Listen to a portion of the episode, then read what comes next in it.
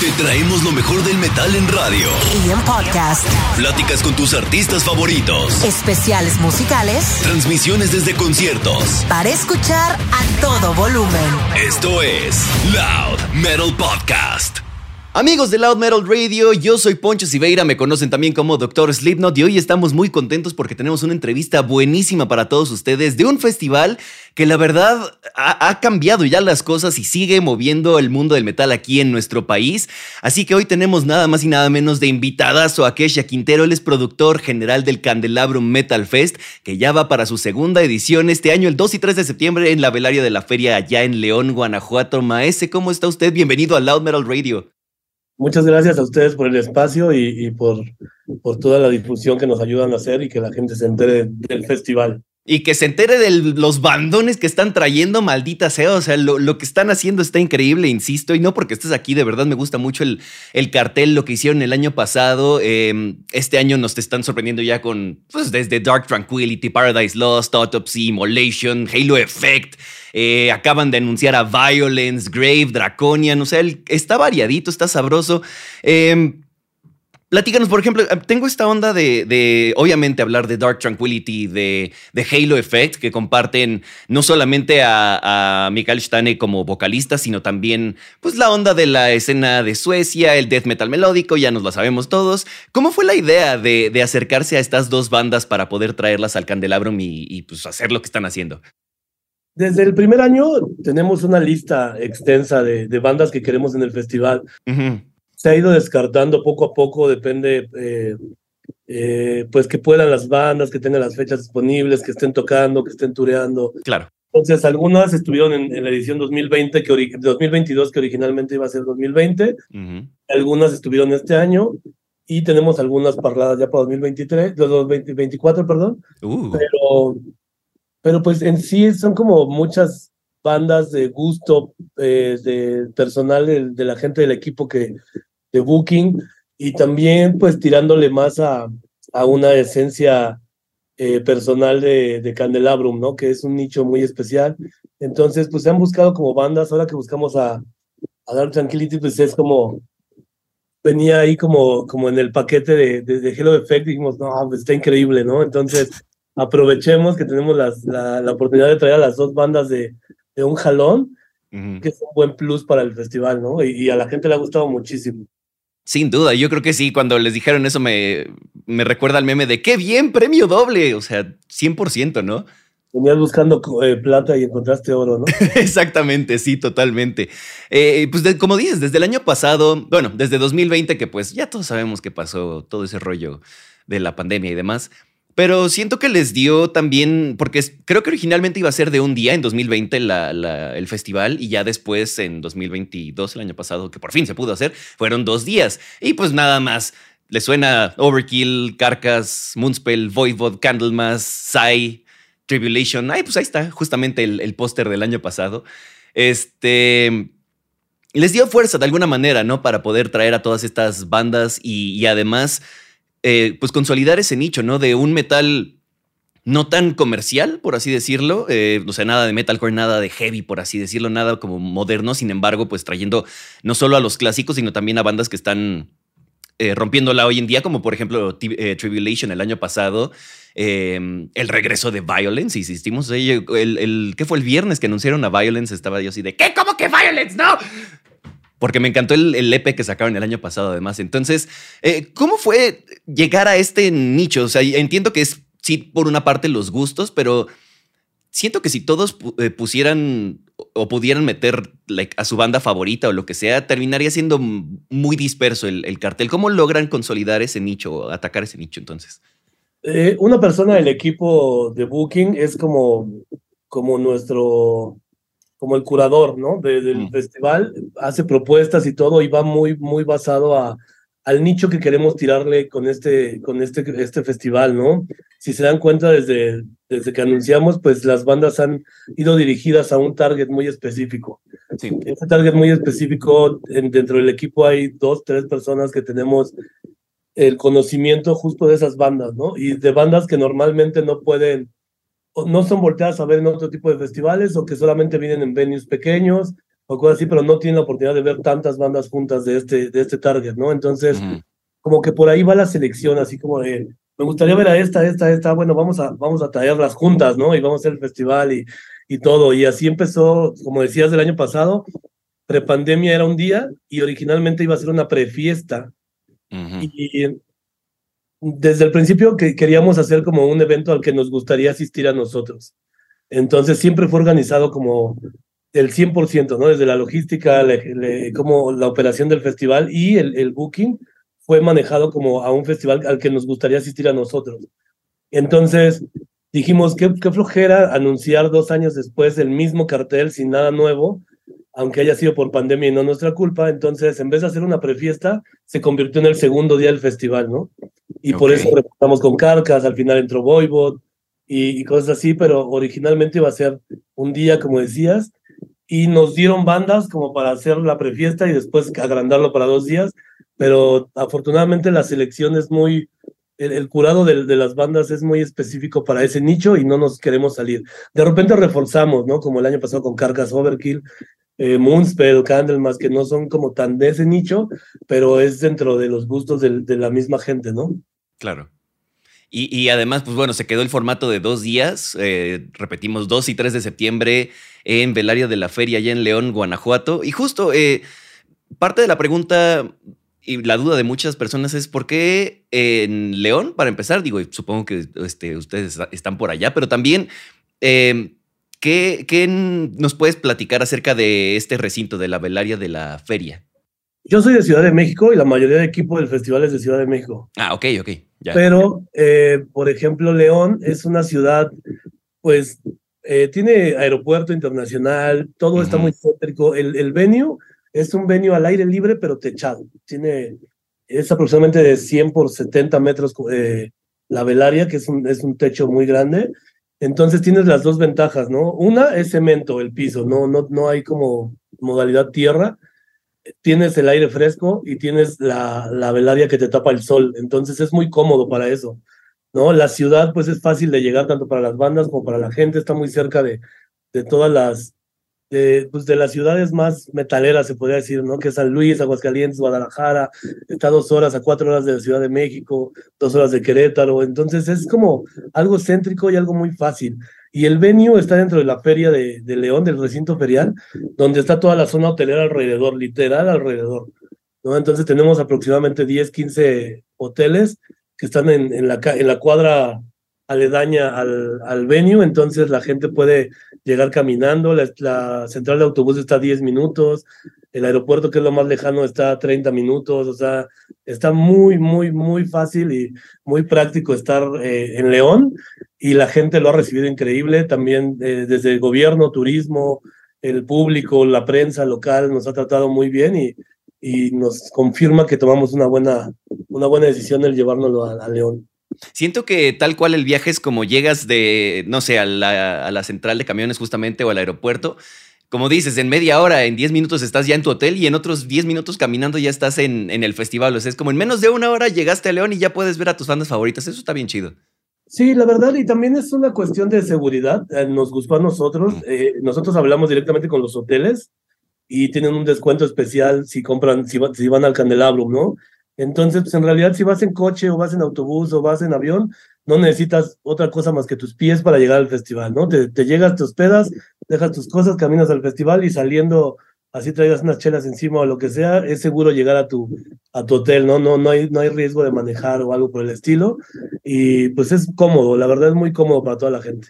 Buenísimo. No sé, imagínate, de verdad, imagínense todos ustedes. Ven a sus bandas favoritas, echan sus chelitas, lo que quieran, y pues ahí está en corto los hoteles, el hotel, lo que tú quieras.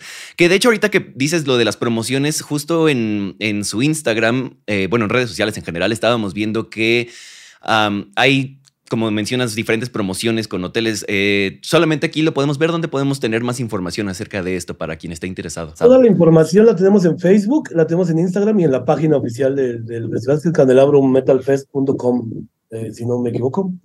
Buenísimo, pues yo, yo acá veo Candelabrum Fest, pero de todas formas lo estaremos compartiendo en redes sociales y... Candelabroomfest.com, perdón, sí, sí, sí. Vamos a poner los links en este, aquí en el podcast o en este, redes sociales, entonces ustedes tranquilos, lo van a poder encontrar bien fácil. Eh, y si no, busquen Candelabrum Fest en, Google y ahí les va a salir absolutamente todo. entonces sí, bueno, lo que decíamos, la variedad, tenemos por ahí este Doom con Paradise Lost, con Draconian, este Sacramentum, Holder para Black. Eh, pero no sé, personalmente a ti, ¿cuál es la banda que más te, te emociona de todas las que, las que traen este año? Digo, igual y es algo difícil, pero igual, igual y no, igual y. A, mí, la verdad, me quedé con muchas ganas de ver a Grave el año pasado, que por uh. cuestiones personales no, no pudieron venir. Pero de las bandas que más me emociona ver es Violence, obviamente, que soy fan desde niño, y, y, Autopsy. Autopsy es de las bandas que más me emociona. Obviamente, Dark Tranquility también es una banda que me, que me gusta mucho desde el Skydancer, me parece, eh, que lo, escuchaba bastante, pero, pero hay muchas, o sea, Holder también es una banda que tiene, que tengo muchas como, como mucha, ¿cómo se dice? Muchas ganas de, ver qué, qué presenta en vivo, ¿no? Ok. Y por ahí no podemos dejar de lado también la parte del metal eh, nacional. Por ahí está Star Force, por ejemplo, que es una bandota increíble. Eh, ¿Qué tanto nos puedes platicar acerca de, la parte mexicana del, festival? La parte nacional, desde el año pasado hemos hecho también la curaduría muy específica, tanto con bandas que ya son clásicas, que a lo mejor no, no tienes la, la, oportunidad de ver tan seguido en, en, festivales, y que han hecho las cosas muy bien durante años, ¿no? Este año, por ejemplo, Majestic Downfall y Agony Lords, que son un clásico ya de, de, del metal en México, y Cathartic y, y For Centuries que estuvieron con nosotros ayudándonos el año pasado en las, en las activaciones que tuvimos alrededor de la República. Son unas bandas que tuve la oportunidad de verlas eh, impresionantes. Y este Star Force también y Black Mass, que, pues, que son de las bandas que están haciendo muy bien las cosas actualmente, ¿no? Y que tienen presencia, que están haciendo eh, eventos eh, importantes y todo. Entonces, estuvimos haciendo ahí como un scouting y, y, nos decidimos por esas, pero la verdad es que es un poco, las bandas que son muy nuevas, están haciendo bien las cosas, es un poco un granito de arena de nosotros para la escena. Y las bandas clásicas ya, pues es darles una exposición en un festival grande con eh, todas las comodidades que pueda tener una banda internacional, ¿no? De acuerdo. Y digo, para los que no conozcan estas bandas, justamente en la página, en candelabrumfest.com, hay una parte de, que dice lineup y ahí aparecen varias eh, bueno, los artistas que van a presentarse este año y además vienen videos con las canciones o alguna canción de estas este, bandas. Y pues también este, estén atentos a Loud Metal Radio porque vamos a poner varias canciones de este festival. De hecho, ya hay varias por ahí. Ponemos a Halo Effect, a Dark Tranquility, a Paradise Lost. Entonces, si no los conocen, los van a conocer de todas formas. Eh, Ok, algo importante es, siempre hay lugar para mejora, ¿no? Eh, digo, lamentablemente nosotros todavía no estábamos en este rollo de coberturas el año pasado. Eh, no pudimos ir, no tuvimos el, gusto de ir, pero eh, ¿qué mejoras nos puedes adelantar que va a haber con respecto al año pasado para quienes sí fueron?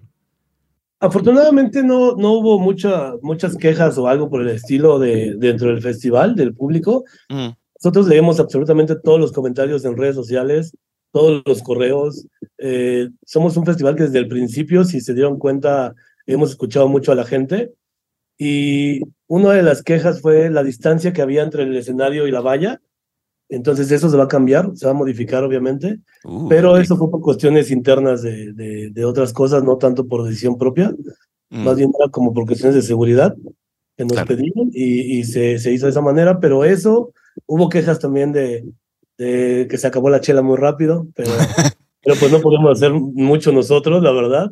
Eh, la gente llegó con muchas ganas de, de, refrescarse. De enfiestar también. Sí, sí, sí, la verdad. Entonces, pues se salió un poco de las manos ahí eh, ese tipo de cosas, pero todo eso se va a solucionar. En realidad eh, va a ser más o menos el mismo, el mismo concepto y la misma forma, la misma logística del festival. No vamos a cambiar mucho porque funcionó esa fórmula y a la gente le gustó mucho. Entonces, las mismas comodidades que tenían el año pasado las van a tener este año y lo, mismo que, que les llamó la atención también lo van a tener, ¿no? Que fue los horarios, la puntualidad, todo eso. Todo eso lo van a tener y vamos a corregir todo lo que nos estuvieron poniendo en redes sociales. Buenísimo. Para que vean que sí los escucha el tío Candelabro, ¿eh?